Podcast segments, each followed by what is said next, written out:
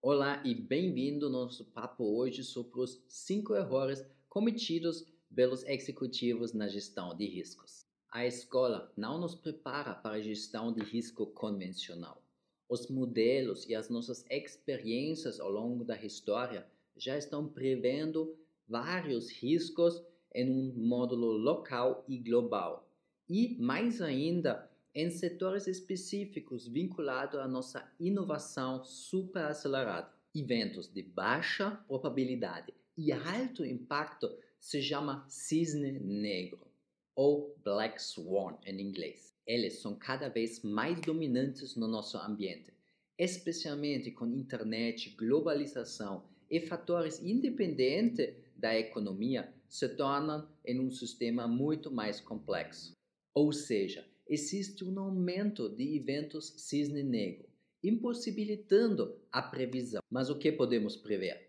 Ao final, empresas que ignoram eventos do cisne negro morrerão. Como não podemos prevê-los, devemos reduzir a nossa vulnerabilidade a eles.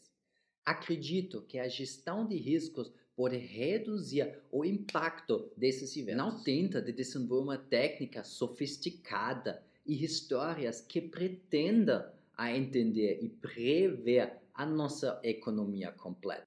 Para mudar a maneira como pensamos sobre o risco, devemos evitar de cometer cinco erros. Primeiro, acreditar que podemos gerenciar riscos prevendo eventos externos. Esse é o pior erro que você pode cometer por diversas razões. Primeiro, porque eventos imprevisíveis tem um volume infinito. Segunda, ao focar em alguns eventos, nos deixa ignorar várias possibilidades. Isso nos torna mais vulneráveis. Em nossa vida particular, trabalhamos com assistência médica, seguros de incêndio e aí por diante, para evitar impactos de eventos que não prevíamos antes. Estamos analisando os custos e vantagens de um certo seguro para evitar impactos de eventos imprevisíveis. Agora pergunto, como você preparou sua empresa? Quantos seguros você contratou para evitar impactos na sua empresa? E qual a quantidade de impacto econômico que sua poupança financeira interna é capaz de suportar? Segundo, está convencido de estudar o passado nos ajudará a gerenciar riscos. Mas a inovação e o desenvolvimento dos ecossistemas implementam novos riscos que não estão conectados a riscos no passado. Ataques terroristas, ataques à internet, Primeira Guerra Mundial, as falências durante as crises financeiras em 2008, ataque Fukushima e agora Brexit e Corona são alguns exemplos do cisne negro. Independências e não linearidades estão aumentando as variáveis no nosso ecossistema. Falhas típicas ou sucessos típicos não fazem mais parte de negócios de hoje. 3. Não considerar que matemática e psicologia são duas perspectivas diferentes. Por exemplo, você faz parte de um grupo de viajantes que deseja visitar uma ilha específica e você seja informado pelas estatísticas de segurança desse país de seguinte forma. Se você voar nela uma vez por ano, haveria um acidente a cada mil anos, em média. Se você não pega esse voo, é extremamente improvável que você vai visitar esse parte do mundo novamente. As respostas da maioria dos participantes falariam que sim, vão utilizar o voo para visitar a ilha. Em uma segunda frase, as palavras mudaram. As estatísticas mostram que um em cada mil voos dessa companhia aérea caiu. Nesse caso, 70% das amostras dessa pesquisa falaram que sim, eles vão utilizar esse voo. Nos dois casos, a chance de uma falha é 1 em mil. Simplesmente que a segunda versão parece mais arriscada. Então, as, a estrutura de apresentar um certo risco influencia as decisões das pessoas. Fornecer um cenário do melhor caso normalmente aumenta a possibilidade de aceitar os riscos. Sempre busque as diferentes maneiras como o risco poderá ser apresentado Isso garante para você para não ser confundido pelos efeitos externos como psicológicos ou matemáticos.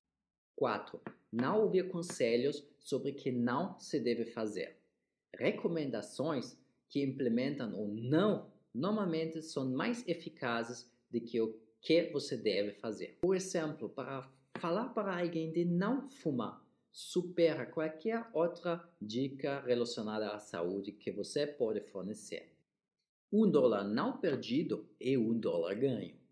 Isso é uma expressão que empresários em geral não se sintam muito conectados. Muitos empresários estão focando mais em ganhar do que não perder. No entanto, uma empresa pode ser bem sucedida, evitando perdas, quando os rivais quebram. Isso abre possibilidades de obter partes do mercado deles. No xadrez, os grandes mestres se concentram em evitar erros. E para você evitar a perda da aposentadoria, seria uma grande vitória. As livrarias estão cheias com livros sobre sucesso, mas poucos histórias vinculadas a falhas. Essa falta de conselhos negativos faz que as empresas trata no gerenciamento de risco distinto do lucro. Em vez disso, as empresas devem entregar gerenciamento de risco nas atividades que geram os lucros. E o quinto ponto é acreditar que eficiência é não ter um extra. A maioria dos executivos não percebe que as mudanças implementando uma certa vulnerabilidade das empresas. Vamos olhar para a natureza ela é a maior gestora de riscos. Ela nos dá um extra, tipo dois pulmões, dois rins. Porém, a gente poderia sobreviver com um parte desses também. Em empresas, isso se considera ineficaz. Capacidades ociosas, peças não utilizadas ou dinheiro parado está considerado como uma ineficiência na organização. Isso não é bom. As dívidas tornam as empresas e o sistema econômico frágeis. Porém, tem várias situações inesperadas, como uma perda de venda, como um problema na máquina, um novo concorrente entrando no mercado e destruindo os preços, aumentando taxas ou impostos, ou outras situações imprevisíveis. Uma certa poupança guardado para superar essas situações desafiantes garante a sobrevivência da sua empresa.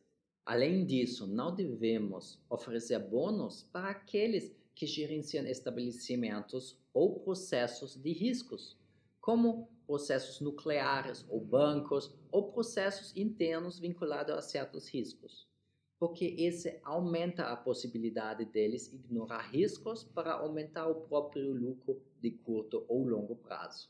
Lembra-se que os maiores riscos estão dentro de nós. Superestimamos as nossas habilidades, superestimamos as possíveis erros. Aquiles morreu com o preço de sua arrogância.